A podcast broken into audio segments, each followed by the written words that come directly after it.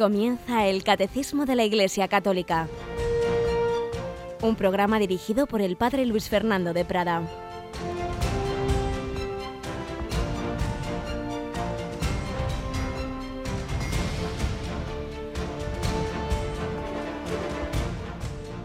Alabados sean Jesús y María. Muy buenos días, querida familia de Radio María y muy buen día de San Francisco Javier, patrono de las misiones, uno de los primeros compañeros de San Ignacio de Loyola y con él cofundador de la Compañía de Jesús, una de las órdenes religiosas más importantes en los últimos siglos de la historia de la Iglesia, de la cual, por cierto, es el Santo Padre, la primera vez en la historia que un papa es jesuita. Nunca lo hubiera imaginado San Ignacio, que puso entre los votos de la Compañía de Jesús que, los, sus miembros nunca aspiraran a esos cargos eclesiásticos y de entrada tienen que rechazar cuando les quieren hacer eh, obispos, cardenales, etcétera, salvo claro que le venga por obediencia al Papa y entonces pues lo aceptan como es natural y por eso lo aceptó en su momento Bergoglio, Jorge Mario Bergoglio, que era está tan contento de ser un simple confesor y padre espiritual, pero le hicieron obispo auxiliar de Buenos Aires, luego arzobispo y luego cardenal y luego pues el papa. Obediencia, obediencia al Señor a través de su santa iglesia. San Francisco Javier, patrono de las misiones. Buenos días, Cristina. Muy buenos días, padre. Me parece que tienes un marido que se llama así, ¿verdad? Sí, le falta el Francisco, pero el Javier lo tiene, así que hoy celebra este santo al que le tiene mucha devoción. Pues lo encomendamos también, como encomendamos a los misioneros que celebran a su patrono, su copatrono, porque no hay que olvidar que la otra patrona de las misiones es una carmelita descalza, ¿verdad? Sí, Santa Teresita del Niño Jesús. Y, y recordad que hay unas intenciones del apostolado a la oración, por la mañana hacemos ese ofrecimiento de obras, una intención general y una intención misionera, y que hemos empezado hace muy poquito el Adviento y que lo esencial del Adviento es prepararnos a recibir al Señor Jesús, conocerle cada vez más, saber quién es Jesucristo, cultivar la virtud de la esperanza. Y para todo esto hemos preparado un regalito en Radio María, ¿verdad, Cris? Pues sí, una vez más en este mes de diciembre, en este comienzo del Adviento, tenemos un CD preparado para valga la redundancia, prepararnos para esta Navidad, ese camino del Adviento que comenzó el domingo con ese primer domingo, pues nos trae un CD con charlas, con pinceladas, con diferentes temas que nos van a ayudar a vivir este Adviento como un camino de preparación y de esperanza para ese día tan bonito que es el 24 en el que el Señor pues nace entre nosotros. Es una de las cosas que más nos llaman a pedir a Radio María los CDs especiales, el del mes pasado, el mes de noviembre, el mes de la vida eterna. Bueno, habrán salido centenares de CDs a los que nos los han solicitado, esa recolección de charlas y conferencias que tan, tan bellas y tan profundas a la vez sobre la vida eterna, sobre el cielo, el infierno, el purgatorio, la resurrección, pero en este caso tenemos sobre la Navidad, perdón, sobre el Adviento, de la Navidad haremos otro, sobre quién es Jesucristo, sobre la esperanza, etcétera, etcétera. Un CD especial de Adviento con charlas del Padre Sayés, del Padre Iraburo, del Padre Pozo, del Padre Lorin, pinceladas, contemplaciones musicales, seguro que también os hará mucho bien. Pues ya sabéis, cuando ya termine este programa, a partir de las 9, nuestros voluntarios podrán atender vuestras solicitudes o en la página web para solicitar este CD especial de Adviento. Y vamos nosotros adelante con esta edición del Catecismo. Como siempre hacemos una introducción que nos ayude a vivir este día. Si en el mes de noviembre hemos hablado mucho de la vida y de la muerte, vamos a tomar esos refranes para el espíritu de Chancho II, también sobre el sentido de la vida mirado desde la muerte, desde el momento que dará sentido eterno a toda nuestra existencia.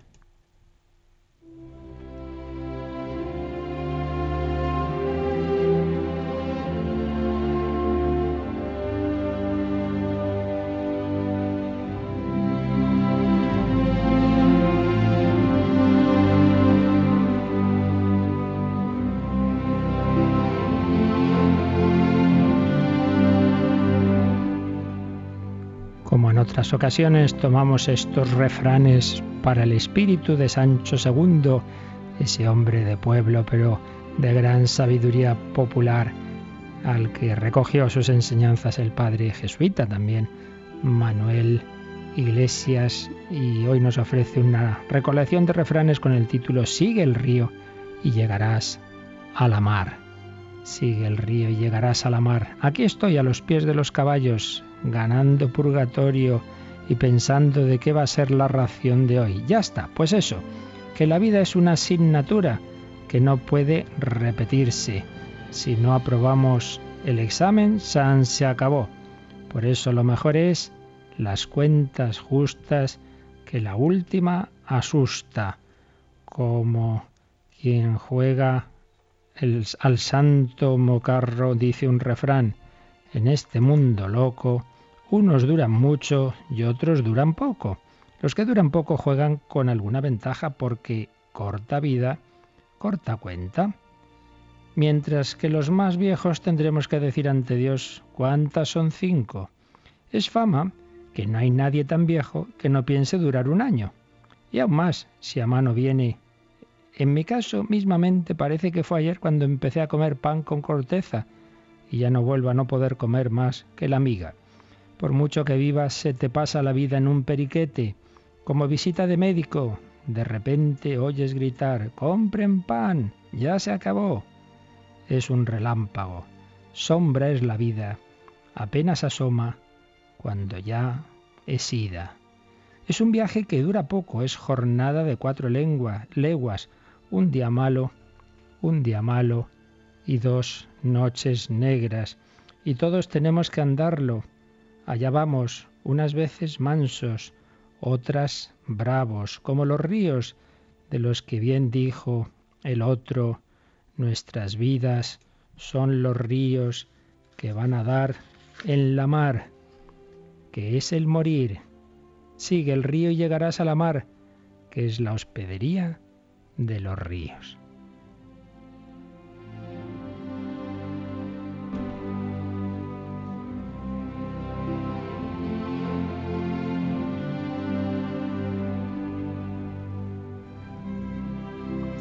Si esto es así, y lo es, no se me ponga usted pesado. ¿Cuánto importa asegurar el final del viaje? Todos burlan este mundo, menos ganar el segundo, el de la otra orilla, el de los que hemos dejado en el campo santo. Esta es la asignatura que hay que aprobar, porque no es sabio el que mucho sabe, sino el que logra salvarse, el que acierta a liar el petate. A ver si me entero queriéndolo Dios, de cómo tengo la cartilla en su banco. Y a ver si no se me olvidan dos verdades. La primera, que en la otra vida la moneda de aquí no es admitida. Y la segunda, que en el banco de Dios suele valer más un ochavo que un doblón. Lo uno para no perder el tiempo en fruslerías que en el más allá no tienen cabida. Y lo otro para hacer negocio con la calderilla de cada día, a saber, cuando las piernas pesan arrobas, o no sé dónde dejé la boina, o cuando los de al lado están de mal humor, o cuando te ves más molido que el polvo de la canela. En resumidas cuentas, cuando eres mismamente el rigor de las desdichas, hecho un retablo de dolores, vaya. Poco me queda de viaje, pero menuda era me queda. Claro, qué buen compañero alivia el camino. De suerte que si Dios va conmigo, este final del viaje será aliviado.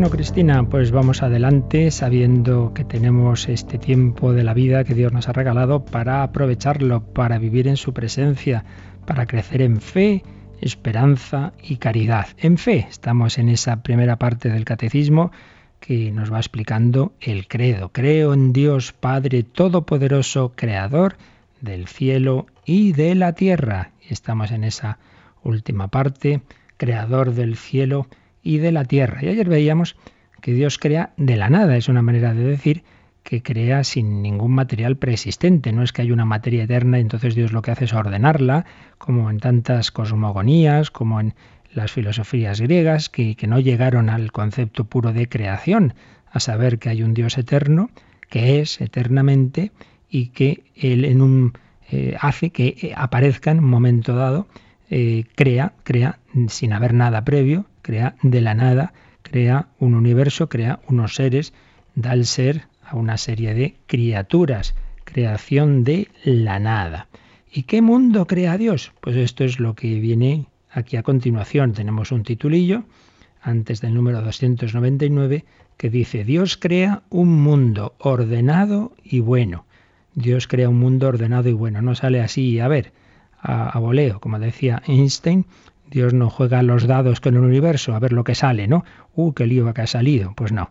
Dios ha creado el mundo con sabiduría, con inteligencia, con amor y por tanto un mundo ordenado y bueno. Pues esto es lo que nos explica un número un poquito largo, muy denso, pero muy bello, el 299, 299. Vamos con él, Cristina. Porque Dios crea con sabiduría, la creación está ordenada. Tú todo lo dispusiste con medida, número y peso, creada en y por el Verbo eterno, imagen del Dios invisible. La creación está destinada, dirigida al hombre, imagen de Dios, llamado a una relación personal con Dios. Nuestra inteligencia, participando en la luz del entendimiento divino, puede entender lo que Dios nos dice por su creación, ciertamente no sin gran esfuerzo y en un espíritu de humildad y de respeto ante el Creador y su obra.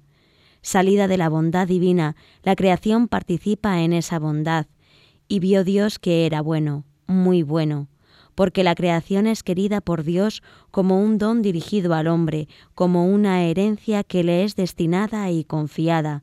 La Iglesia ha debido en repetidas ocasiones defender la bondad de la creación, comprendida la del mundo material. Vio Dios que todo era muy bueno. Bueno, la verdad es que hay muchas afirmaciones muy interesantes en este número. Porque Dios crea con sabiduría, la creación está ordenada. ¿Por qué encontramos orden en el universo? Un orden tanto en el ámbito macro, macro universal, el, orden, el ámbito pues, del universo como tal. Ya sabéis, por ejemplo, que según se han ido conociendo datos a través de la investigación científica de ese primer momento del universo, de ese Big Bang famoso, de, esa, de ese estallido, pues resulta que esa, esa materia originaria eh, condensada de manera inimaginable para nosotros, con unas propiedades concretas de temperatura, de densidad, etcétera, si hubieran variado un poquito esas condiciones, esas constantes de temperatura, de densidad, de, masa, etcétera, con un poquito que hubieran variado, no podríamos tener un universo en el que pudiera haber vida, en el que pudiera haber un planeta con vida, no podría haber vida inteligente por un poquito que hubieran variado. ¿Y por qué esa materia originaria tenía justo esas propiedades y no otras? Ah, ¿usted qué cree? Pues no será porque ha habido alguien que lo ha preparado todo, lo ha diseñado todo con sabiduría, con inteligencia. Esto se lo hemos oído explicar muchas veces a quien sabe a fondo de estas cosas, astrofísica, al padre Carreira. Ya pondremos algún en algún sábado alguna de sus conferencias sobre este tema para ampliar este punto que se llama el principio antrópico. Es decir, que el universo está pensado para que en él pueda haber seres como nosotros, seres humanos, que podamos tener una vida, una vida inteligente. Porque Dios crea con sabiduría, la creación está ordenada todo lo dispusiste con medida, número y peso. Digo que tanto a ese nivel de los grandes números y de, los astros y de las galaxias, como el nivel más pequeñito. Cuando investigan también los científicos en el nivel subatómico, pues lo mismo. Se encuentran unas características eh, entre esas partículas subatómicas muy precisas, que si variaran un poco, pues tampoco habría estabilidad en la materia, etcétera. Todo tiene su orden y no digamos cuando entramos en la célula o entramos en los animales, pues qué, qué instintos más asombrosos que bien hacen las cosas mucho mejor que nosotros y quién, y quién les ha dado esa inteligencia que no es tal inteligencia, sino unos instintos. Pues de nuevo, pregúnteselo usted. Todo lo dispusiste con medida, número y peso creada en y por el Verbo eterno, la creación ha sido creada en y por el Padre, decíamos el otro día, la creación es obra de las tres personas divinas, pero conociendo un poquito ya, como ya conocemos, la Santísima Trinidad, han podido decir, los santos padres lo han podido decir de esta manera, el Padre ha creado con dos manos, su Hijo y su Espíritu Santo, dos manos que son de su misma naturaleza divina. El Padre crea con inteligencia y su inteligencia es, está generado, ha generado esa idea eterna que es su Hijo precisamente, su Hijo, su Verbo, su Logos, su inteligencia, con esa inteligencia y con su amor, el Espíritu Santo ha creado un mundo bien pensado, creada en y por, porque también el Verbo, también el Logos crea con el Padre, creada en y por el Verbo eterno, imagen del Dios invisible. El Hijo refleja perfectamente al Padre, Dios de Dios, luz de luz, Dios verdadero de Dios verdadero, es la imagen perfecta del Padre. Y hecho hombre, nos muestra en una humanidad cómo es Dios. Quien me ha visto a mí ha visto al Padre. Pues bien, el Verbo eterno, el Logos eterno, ha creado con el Padre este mundo, creada en y por el Verbo eterno, con el Padre y con el Espíritu Santo creada en y por el Verbo eterno, imagen del Dios invisible, la creación está destinada, dirigida al hombre, imagen de Dios, llamado una relación personal con Dios. Tenemos por ahí algún correo, luego si podemos lo leeremos, pero precisamente pregunta esto. Pero bueno, entonces, ¿el hombre es el dueño de la creación? Bueno, pues en lo que conocemos, en lo que conocemos de, la revelación y de este mundo es así. Dios ha creado todo para el hombre, en efecto no quiere decir que le dé un dominio despótico, que pueda hacer lo que quiera con la naturaleza y con la creación. Dios se la da para, para un buen fin, no para que la destruya. Esto nos lo recuerdan mucho los, los papas y concretamente ahora el Papa Francisco, pero es verdad que todo está preparado, todo está ordenado para que haya una criatura, que es el hombre, al que ha creado a su imagen y semejanza, que pueda tener una vida inteligente, un alma espiritual y con esa alma espiritual relacionarse con Dios y recibir la participación de la vida divina. Todo, todo, todo este universo tan grande, pues por lo que vemos está hecho para que haya un punto donde pueda haber una vida humana, que es la Tierra, una vida humana de unos seres que podamos tener no solo inteligencia, sino ese alma espiritual donde podemos tener la relación personal con Dios. Todo está hecho para que haya unos seres humanos que podemos tener relación personal con Dios. ¿Esto quiere decir que no hay más seres inteligentes? No lo quiere decir, para empezar están los ángeles, que estos ya lo sabemos que existen, de otro orden, de otro tipo, de otra dimensión, pero hay seres puramente espirituales a los que también Dios invita a una relación personal con Él, a los que también ha dado su gracia. Por tanto, al menos están los ángeles. ¿Puede haber más seres en? Pues no lo sabemos, no tenemos ningún dato que lo haga pensar. Y muchos científicos son muy escépticos porque las, ya decíamos que las condiciones para que haya vida, pues realmente son muy difíciles que se den. Y es un auténtico milagro, así lo han reconocido hasta con esa palabra científicos no creyentes. Dicen, la verdad es que es un milagro que haya podido surgir la vida humana. Claro, es un milagro cuando no se cree en un ser, en un ser inteligente, eterno e infinito como es Dios. Decir que la vida aparece así, sin, sin esa programación por alguien inteligente, realmente hay que tener mucha fe en, en cosas un poquito extrañas. Entonces, ¿puede haber otra vida? Bien, en esto el, dogma de la fe, el credo ni entra ni sale. Nosotros estamos hablando de lo que conocemos. Lo que conocemos es en este mundo en el que Dios ha puesto al frente de su creación al hombre, llamado a una relación personal con él. Así pues, Dios ha creado con sabiduría y con amor. En este número nos vienen varios números marginales. Vamos, Cristina, a leer alguno de ellos porque siempre nos, nos iluminan. Y nos vamos a ver al 339, 339, que nos habla de la bondad de esa creación. Has leído antes esa frase eh, del Génesis, cuando Dios va creando, según el relato del Génesis, ¿no? Crea esto, crea lo otro, y añade el, el, autor, y vio Dios que era bueno, hizo esto y vio que era bueno, creó al hombre y vio que era muy bueno. Pues bien, sobre esa bondad, eso lo desarrolla el número 339. Vamos a leerlo. Toda criatura posee su bondad y su perfección propias. Para cada una de las obras de los seis días se dice, y vio Dios que era bueno. Por la condición misma de la creación, todas las cosas están dotadas de firmeza, verdad y bondad propias, y de un orden y leyes propias.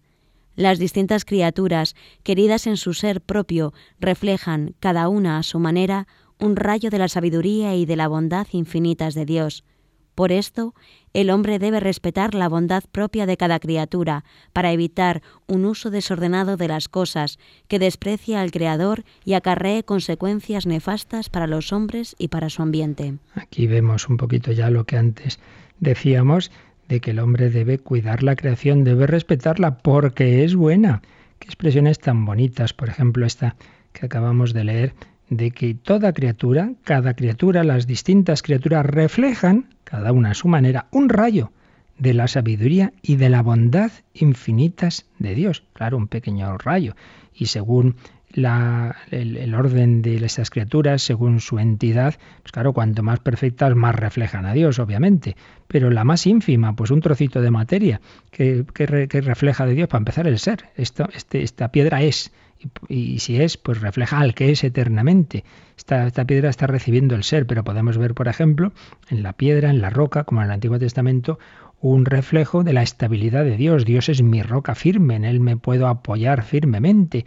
Cualquier, cualquier criatura es un reflejo, por supuesto, pálido de Dios, pero lo es. Tiene una bondad, tiene una verdad, tiene una belleza, mayor o menor, pero la tiene. Y por ello era Dios, en el relato este del Génesis nos dice esto, vio Dios que era bueno. Por tanto, por tanto, en la concepción cristiana no tienen sitio, no tienen lugar esas visiones negativas del universo que se dan bastante en el mundo oriental y en la tradición platónica de la filosofía, como que el mundo material es algo malo o es mera apariencia, hay que irse liberando de él, lo importante es el espiritualismo. Y claro, en esas concepciones chocó mucho el creer en la resurrección de la carne. Y dice, pero hombre, estamos toda la vida queriendo liberarnos del, del cuerpo, de lo material, y resulta que vamos a resucitar con cuerpo. Pues sí, señor. El cristianismo en este sentido tiene un inmenso aprecio por lo material, por la carne. El verbo se hizo carne y está ahora mismo en el cielo en cuerpo y alma. Eternamente el Hijo de Dios es hombre, con una humanidad en la que están las llagas. Por tanto, esa visión que, claro, tantas ideologías anticristianas de nuestro tiempo quieren transmitirnos, ah, el cristianismo es enemigo del hombre, es enemigo del cuerpo, así, ah, pues hombre, entonces ¿por qué el verbo se hizo carne? ¿Por qué en la Eucaristía está el cuerpo de Cristo? ¿Por qué resucitaremos? ¿Por qué el matrimonio es un sacramento? Pues no es verdad. Otra cosa son tendencias que siempre se pueden dar en 20 siglos de historia de la, de la, Iglesia, de grupos concretos que se han desviado, pero eso siempre ha sido rechazado por la Iglesia como errores, como herejías, el pensar que lo material es malo. Las distintas criaturas reflejan, cada una a su manera, un rayo de la sabiduría y de la bondad infinitas de Dios y por eso el hombre debe respetar la bondad propia de cada criatura. Sí, está a nuestro servicio, pero nuestro servicio no quiere decir que lo usemos de cualquier manera y, hagamos que en las siguientes generaciones se queden sin ese medio ambiente, sin esa naturaleza que Dios nos ha dado a todos. Así pues, este número nos amplía este aspecto, este aspecto de la bondad de la naturaleza. Pero tenemos otro número el 1147, vamos a ver, como catecismo muy gordo, tenemos hasta que lleguemos a él, 1147. Y este número nos va a hablar de cómo Dios habla, y valga la redundancia, Dios habla a través de la creación, es un lenguaje de Dios. En su momento vimos que hay una primera revelación en sentido amplio de la palabra, que Dios habla también a través de, de, su creación material. ¿La tienes ya, Cristina, el 1147? Sí, ya estoy preparada. Vamos con él. Dios habla al hombre a través de la creación visible. El cosmos material se presenta a la inteligencia del hombre para que vea en él las huellas de su creador. La luz y la noche, el viento y el fuego, el agua y la tierra, el árbol y los frutos hablan de Dios, simbolizan a la vez su grandeza y su proximidad. Seguro que tú que eres muy franciscana te ha encantado este número. la luz y la noche, el viento y el fuego, el agua y la tierra, el árbol y los frutos hablan de Dios, simbolizan a la vez su grandeza y su proximidad. Vemos la luz, pues recordamos a Jesús, yo soy la luz del mundo. Sentimos el viento, recordemos que el Espíritu Santo tiene ese símbolo del viento y del fuego. Vemos el fuego y recordamos, ven Espíritu Santo, inflama nuestros corazones en las ansias redentoras del corazón de Cristo, ese fuego que inflamaba el corazón de un San Francisco de, Javier, amo más el viento que la brisa, el bien hay que hacerlo a prisa que el mal no espera momento. El agua, y recordamos que Jesús dijo, si alguno tiene sed, que venga a mí y beba. El árbol, pensamos en el árbol de la ciencia del bien y del mal, pensamos en el árbol de la cruz. Los frutos, podemos recordar la parábola en acción de la, de la higuera infructuosa, estamos llamados a dar fruto y fruto abundante. Toda, toda, toda criatura nos dice algo de Dios. Toda criatura es reflejo suyo y es una palabra. Y muchas veces ha ocurrido. Los santos que a lo mejor estaban haciendo oración y nada, no, no, Dios no me dice nada. Y de repente, pues Dios les habla en una circunstancia no precisamente cuando estaban haciendo oración o a través de la naturaleza. Se dice San Ignacio de Loyola ya al final de su vida, que iba paseando en el jardín y de repente se ponía a hablar con las flores y le decía, calla, calla, que ya, que ya, que ya sé lo que me quieres decir. Dios le hablaba a través de esas flores o por la noche le encantaba mirar las estrellas, se sentía emocionado y veía cómo las estrellas le llevaban a Dios. Dios habla a través de su naturaleza, una creación que es buena. Nuestra inteligencia participando en la luz del entendimiento divino, nos ha dicho, volvemos al número 299, mm, participando en la luz del entendimiento divino, puede entender lo que Dios nos dice por su creación. Ciertamente no sin gran esfuerzo y en un espíritu de humildad y de respeto ante el Creador y su obra. Si tuviéramos el corazón todos limpio, todo ser humano desde la creación llegaría a Dios. Pasa que luego está el pecado original, está que no hay peor ciego que el que no quiere ver, está el ambiente de ideologías ateas, están tantos factores que nublan la vista. Pero cualquier persona de corazón limpio pues en esas circunstancias de, contemplar la naturaleza llega, llega a Dios y la naturaleza le habla de Dios. Salida de la bondad divina, la creación participa de esa bondad, porque la creación es querida por Dios como un don dirigido al hombre. Qué bello es esto. Dios te regala la creación como una herencia que le es destinada y confiada. Por eso la Iglesia ha debido en repetidas ocasiones eh, defender la bondad de la creación comprendida la del mundo material. Lo que os decía antes, ha sido siempre rechazada las teorías y condenadas que, que veían la creación material como algo malo.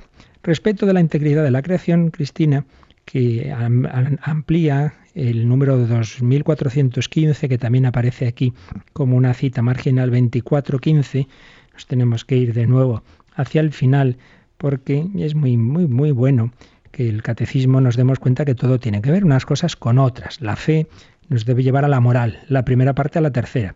Y esto es lo que ocurre aquí, que si tenemos esta visión de la creación, eso implica un deber moral respecto de ella, un deber moral del que trata el séptimo mandamiento, la Iglesia lo expone en el catecismo dentro del séptimo mandamiento, en este número 2415. ¿Lo tienes ya? Sí. Vamos con él. El séptimo mandamiento exige el respeto de la integridad de la creación los animales, como las plantas y los seres inanimados, están naturalmente destinados al bien común de la humanidad pasada, presente y futura. El uso de los recursos minerales, vegetales y animales del universo no puede ser separado del respeto a las exigencias morales. El dominio el dominio concedido por el Creador al hombre sobre los seres inanimados y los seres vivos no es absoluto, está regulado por el cuidado de la calidad de la vida del prójimo, incluyendo la de las generaciones venideras. Exige un respeto religioso de la integridad de la creación. Son ideas que ya antes hemos mencionado, pero como veis aquí están muy claras en este séptimo mandamiento. Por tanto, a lo mejor alguno nunca lo ha pensado, que que puede haber motivo de arrepentimiento y de confesarnos si uno maltrata, así porque sí, por pasárselo bien, la naturaleza o hace sufrir a los animales, etcétera, así por ponchincharlos, hombre, eso no puede ser. Una cosa es para la alimentación del hombre, etcétera, que los animales están a nuestro servicio, pero otra cosa es hacer sufrir sin más o destruir esta, esta naturaleza que Dios nos ha dado. Y como se nos ha dicho aquí, hay que cuidar la calidad de la vida del prójimo, incluyendo la de las generaciones venideras, lo cual exige un respeto religioso de la integridad de la creación. Pues yo creo que antes de seguir hablando tanto de las criaturas en este espíritu franciscano, vamos a recordar esas bellas palabras de San Francisco, omnipotente, altísimo, bondadoso Señor. Vamos a glorificar con él al Señor por sus criaturas. Y vamos a pedir que tengamos el corazón abierto para escuchar lo que Dios quiere decirnos a través de cada una, a través del sol, a través de las nubes, a través de la luna, a través de todas estas criaturas buenas que Dios nos ha dado. Omnipotente, altísimo, bondadoso Señor, tuya es la alabanza la gloria y el honor. Tan solo tú eres digno de toda bendición y nunca es digno el hombre de hacer de ti mención.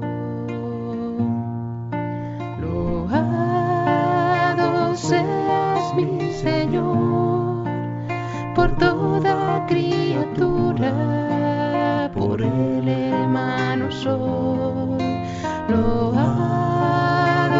seas mi Señor, por la hermana tierra, las flores de color.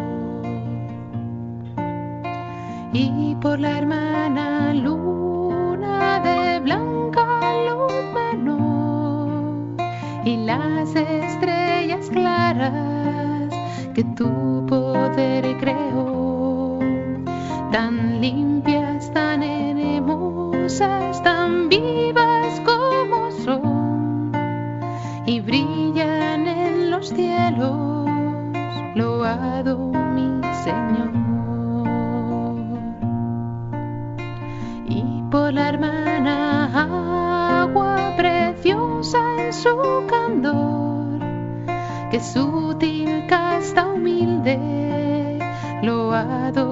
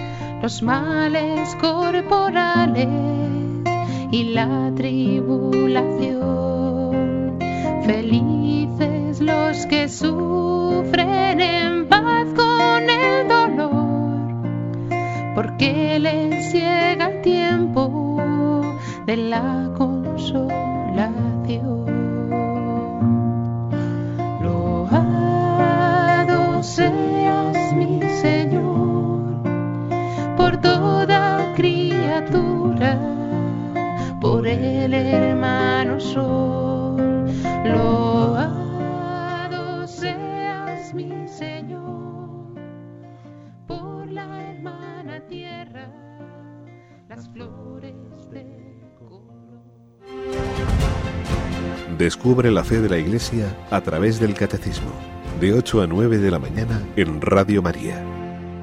Loado seas mi Señor por toda criatura. Infinidad de criaturas. Es impresionante este universo la riqueza que tiene. Si es que, vamos, es imposible que conozcamos todos los seres que hay simplemente en la tierra, que hay en lo profundo de los océanos, que hay en los bosques. Son realmente y tantos y tantos que se entiende que si alguno haya pensado que la creación es, el universo es infinito. No, no es infinito, es limitado, pero con una riqueza inmensa. Y esa pluralidad, esa distinción de las criaturas aparece en la Biblia como algo bueno. Dios ha creado los diversos seres. Y podemos eh, entender que esa diversidad no es algo negativo, porque procede de ese mismo, del único Dios, mientras que en la cosmovisión griega se pensaba que lo plural, la pluralidad de lo material era algo malo, y en cambio las ideas eran lo divino. Las ideas dependían de unos números ideales, y esto es del uno, el uno con mayúscula y la diada, en fin, no os asustéis si alguno se pierde aquí, pero recordemos estos datos de que para el mundo griego lo material no podía tener un valor positivo y lo mejor para el alma era superar la pluralidad y buscar la unificación con el uno con mayúsculas. Bien, eso evidentemente se puede entender muy bien, la unión con Dios, pero se entendía de una manera no de relación interpersonal con un ser personal, sino como disolviéndose en ese uno divino. Esto es también común a muchas formas de religiosidad oriental. Ya digo, por un lado con un menosprecio de la pluralidad y de la materia, y por otro lado con una especie de fusión con ese uno, supuestamente ese uno que sería Dios. Nosotros vemos la pluralidad de las criaturas como algo bueno. Y pensamos que la creación no procede así por degradación de Dios, sino que es obra de su creación libre. Como estamos viendo, Dios ha creado con sabiduría y amor. Y siempre hay que distinguir nítidamente entre el creador y la criatura. Pero todas esas criaturas, hemos dicho, siendo absolutamente distintas, de Dios, pero reflejan, reflejan siempre algo del ser divino. Y dice Santo Tomás que podemos entender también esa pluralidad desde el punto de vista de que toda la riqueza infinita del ser divino nunca puede ser reflejado por una sola criatura. No puede haber una criatura que refleje todo, todo, todas las perfecciones de Dios y por eso tenía que ser reflejada las perfecciones de Dios en infinidad de criaturas en millones de criaturas. Dice Santo Tomás, como esta bondad, la bondad divina, no podía representarse de manera conveniente por una sola criatura, Dios produjo muchas y diversas, para que lo que falta una, para representar la bondad divina, sea suplido por otra. Por ello, la bondad de Dios está participada y representada de un modo más perfecto por todo el universo en conjunto que lo estaría por una sola criatura. Creo que es una idea muy bella y esto podemos aplicarlo también a un nivel sobrenatural. El Papa lo hace con frecuencia, como el Espíritu Santo eh, une a la vez la unidad y la diversidad. Es bueno que en la Iglesia haya muchos carismas, muchos estilos, pero a la vez eso no nos lleva a la anarquía y al desorden si todo está movido por el mismo Espíritu Santo. Pues bien, la creación es plural, hay pluralidad de criaturas, eso es bueno, pero a la vez hay una unidad en la creación. ¿Por qué? Porque todas esas criaturas proceden de Dios. Y de nuevo dice Santo Tomás que el mundo se dice que es uno con unidad de orden, pues todas las cosas están ordenadas unas a otras. Vemos la, simplemente el ambiente vemos eh, ese nivel de la naturaleza infrahumana y vemos como hay un equilibrio y que a veces el hombre rompe ese equilibrio, esa cadena en la que cada ser tiene, tiene que influye en los demás. Hay que tener cuidado, porque todo está muy bien ordenadito por Dios, unas criaturas unas a otras. Y sigue diciendo Santo Tomás, todas las cosas hechas por Dios tienen orden entre sí y con respecto a Dios. Luego es necesario que pertenezcan todas a un solo mundo. Todas forman parte de este mundo, de este universo. Y por eso Algunos pudieron afirmar la existencia de varios mundos, pero eran aquellos que no ponían como causa del mundo una sabiduría ordenadora, sino el azar. Qué curioso. Como Demócrito, según el cual, a partir de la reunión casual de los átomos, se originaron este mundo y otros infinitos. Es impresionante que algunas teorías actuales de quienes no quieren creer en Dios, de quienes no quieren aceptar que el orden de este mundo implica que ha habido un creador y dicen, bueno, bueno, es que puede haber infinitos eh, universos, infinitas explosiones y mira, una de ellas, claro, pues entre tantas, una ha salido bien, una ha salido un mundo en el que puede haber este orden que hay aquí y en el que puede haber vida humana. Pues mire, eso que parece muy científico, que parece de un descubrimiento de no sé qué experimentos, ya lo dijo un tal Demócrito, filósofo griego de antes de Cristo, hace más de 20 siglos, lo cual indica que muchas veces las teorías no son por los datos que nos encontramos, sino que uno elabora en su mente cualquier explicación. Ya veía Santo Tomás que Demócrito, pues eso que no, no creía en Dios y entonces ponía como causa de, este universo y, suponía que podría haber otros muchos, el azar, lo mismo que dijo Jacques Monod, este eh, premio Nobel de Biología que no creía en Dios, entonces dice, bueno, la verdad es que esto es, difícil de explicar, pero, pero por el azar y la necesidad podríamos explicar este, este universo por difícil que sea. Pues ya lo dijo, como digo, Demócrito. Así pues, eh, la pluralidad y la unidad que están, que están en, la creación. Y bueno, no vamos a seguir avanzando con los números del catecismo, sino que vamos a, dar una visión de conjunto de esto que estamos diciendo desde una perspectiva, digamos, de a qué debe llevarnos en nuestra espiritualidad. Lo hacemos de la mano de mis maestros José Rivera y José María Iraburu en, en una gran obra, Espiritualidad Católica cómo todo lo que estamos viendo debe llevar al creyente a postrarse ante el Creador universal, a adorar a Dios con entusiasmo, a darle gracias. La verdad es que no deberíamos dejar de asombrarnos. Pues cada día, mira, mira cómo sale el sol, cómo Dios te habla a través de esta creación. Darle gracias por todo, como, en el Salmo 8 tan conocido, cuando contemplo el cielo, obra de tus manos, la luna y las estrellas que has creado que es el hombre para que te acuerdes de él, el ser humano para darle poder.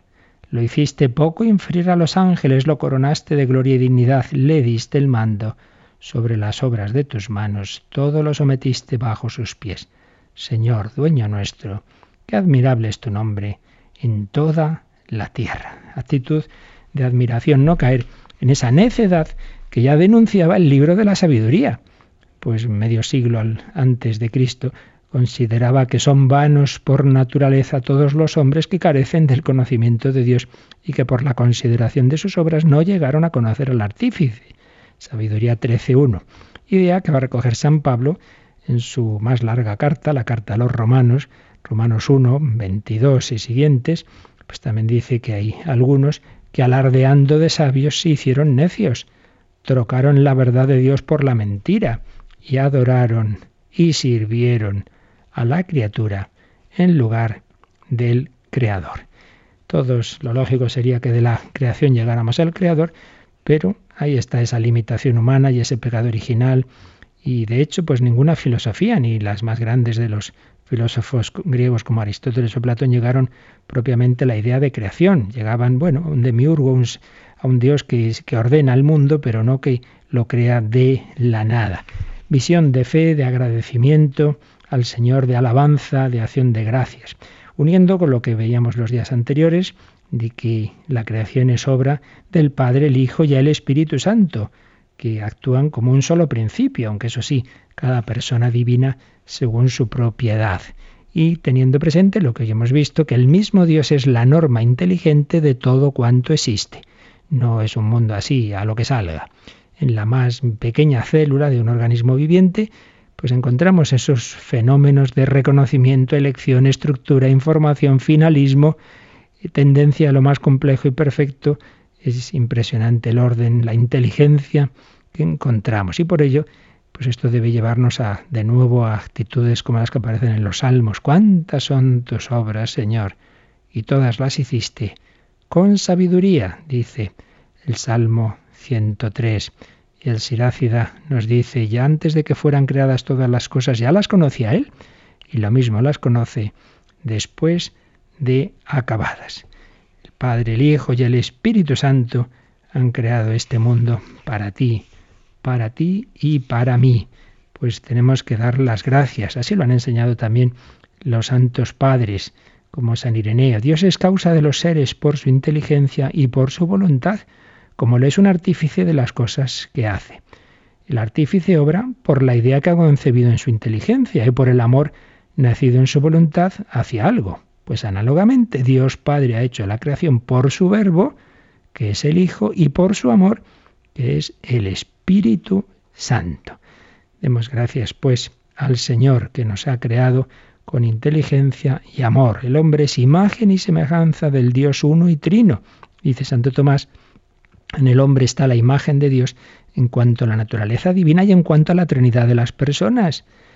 Y reflejamos esa inteligencia y ese amor que están ya en la Trinidad, creados libremente por amor, no por necesidad, sino que Dios, porque ha querido, libremente ha dado el ser a infinidad de, de criaturas y para que podamos nosotros tener una relación personal con Él. El amor de Dios ha dado nacimiento a las criaturas. ¿Cuál es la primera causa metafísica de la creación? El amor. El amor de Dios es la razón, la explicación de que existamos. Las criaturas existen porque Dios las ama. No las ama porque existen, sino al revés. Existen, existimos porque Dios nos ama. En este sentido, pensad que desde la perspectiva de que todos hemos sido conocidos y amados por Dios eternamente, en ese sentido podemos decir que somos eternos. En el ser no, hemos empezado a existir hace X años, pero en Dios somos eternos, en la mente divina. Estamos con Él desde la eternidad. Y por ello debemos vivir con mucha paz, con mucha alegría, con mucha confianza. El Señor ha creado al hombre, a la naturaleza humana, para comunicarse con ella, para llenarla de bienes, para hacerla participar de la naturaleza divina, para divinizarla en Jesucristo, para asociarla finalmente a la vida eterna. Ante este panorama, el cristiano se debe su corazón está llamado a dilatarse, a admirar. Y por tanto, lo lógico es una actitud positiva, optimista. Si hemos recordado que vio Dios que todo era muy bueno, pues nosotros debemos ver la creación como algo bueno. Y hay que tener cuidado porque el mundo de hoy sin fe, sin Dios, tiende al pesimismo. Esta vida es, algo malo, todo el universo es caótico, todo está mal, solo vemos las cosas negativas. Pues no, hay un optimismo bíblico que no es no ver el mal, que también existe y hablaremos de ello, pero que ante todo es muchísimo mayor el bien.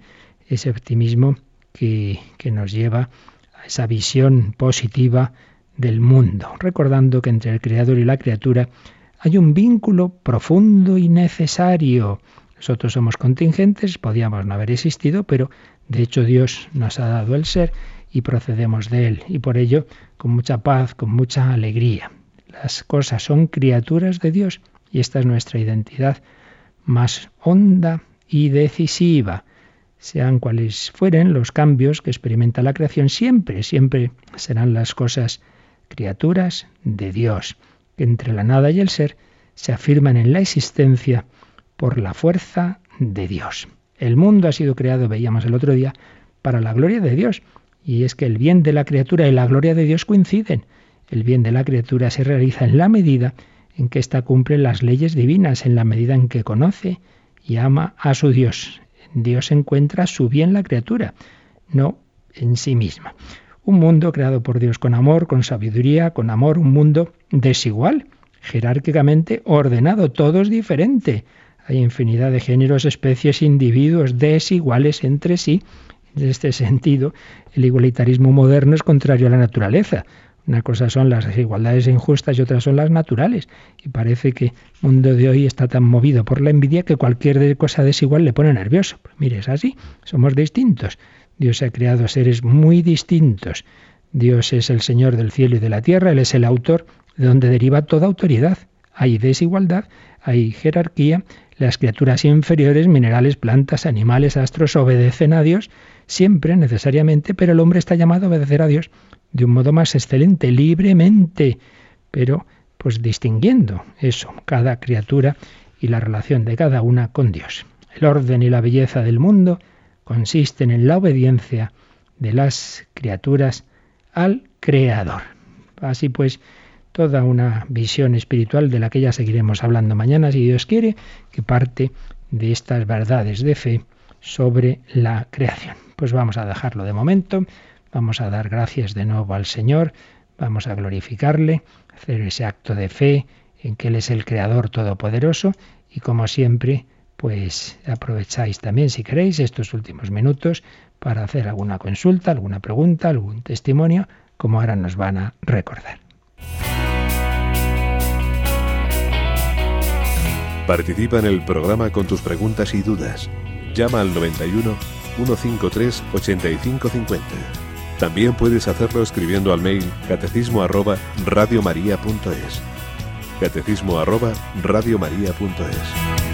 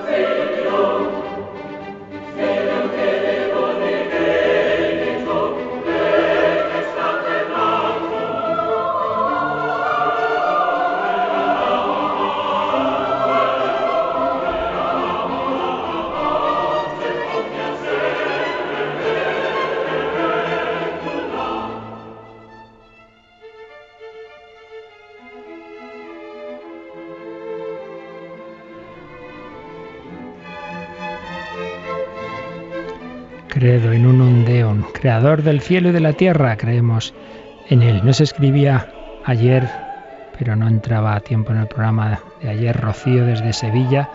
Me pregunto si Dios es el creador del cielo y de la tierra, ¿seríamos los hombres unos egoístas si nos consideramos las únicas criaturas hechas a imagen y semejanza de Dios en el universo? no acaba, no, no veo el final de la frase, pero en cualquier caso, ya lo hemos dicho hoy, primero no somos esas únicas criaturas, están también los ángeles, también son creados a imagen y semejanza de Dios, pero en cualquier caso, lo que Dios haya hecho y lo que haya creado, eh, si lo que sea, si nos ha creado a los seres humanos a esa imagen y semejanza, pues el reconocerlo no es egoísmo, es eh, agradecimiento a lo que Dios ha hecho, sin entrar en si hay más seres o no. De momento, repito, ya lo he dicho antes, sabemos de nosotros y de los hombres. Que haya más seres o no los haya, si no los hay, pues eso no tiene nada que ver con el egoísmo, que sería ponerse a uno por encima de donde realmente le corresponde. Si Dios lo ha hecho así, eso ya no es un tema de egoísmo o no egoísmo. Y nos escribía también Carmela, eh, también desde Sevilla, Carmen desde Sevilla también, hoy la cosa viene del sur. Estoy escuchando la catequesis sobre la creación y hace unos días que me asalta una duda. Dios Padre sabía que el hombre con sus actos de libertad iba a introducir tanto sufrimiento en el mundo. Pues sí, claro que lo sabía. Quiero decir, ¿cabe pensar que si él hubiera sabido que iba a existir el sufrimiento, aún así había querido crear el mundo y al hombre? Pues sí, sí, hija mía.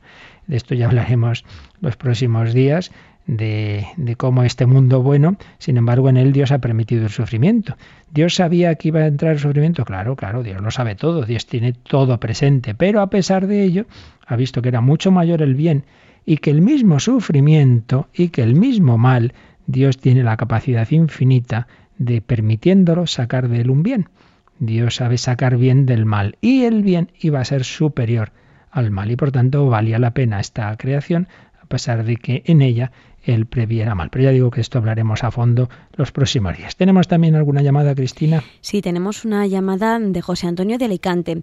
Quiere que le responda dónde nació el mal y por qué lo permite Dios. Bueno, pues ya acabo de decir que esto es lo que vamos a ver los, los próximos días.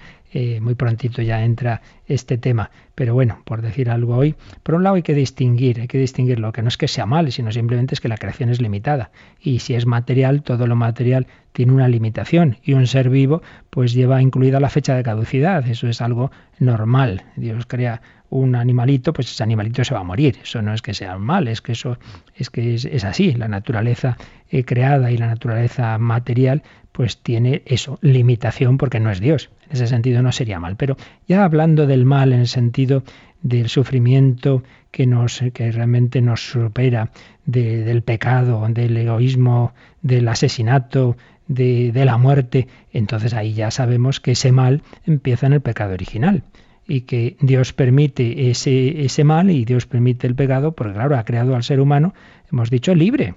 ¿Y por qué lo ha hecho libre? Porque Dios nos invita al amor y a la amistad. La amistad implica la libertad. Yo no puedo decirle a uno, sé mi amigo, tú cásate conmigo porque sí, hombre, tiene que ser libre.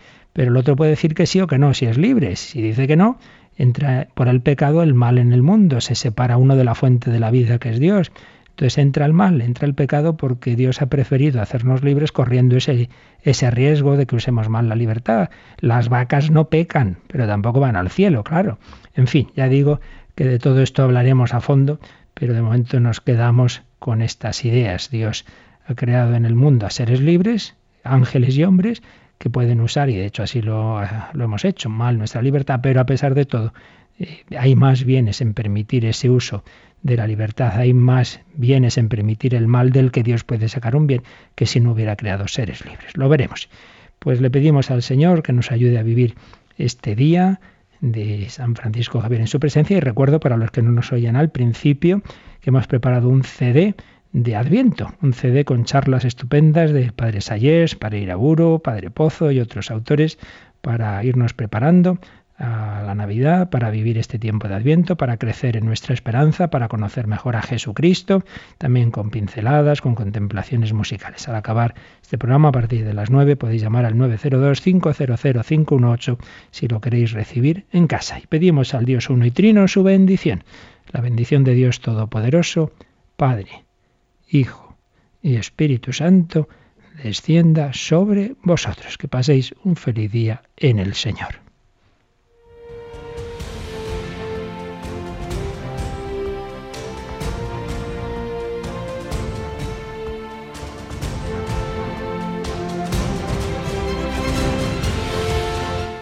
Han escuchado en Radio María el Catecismo de la Iglesia Católica,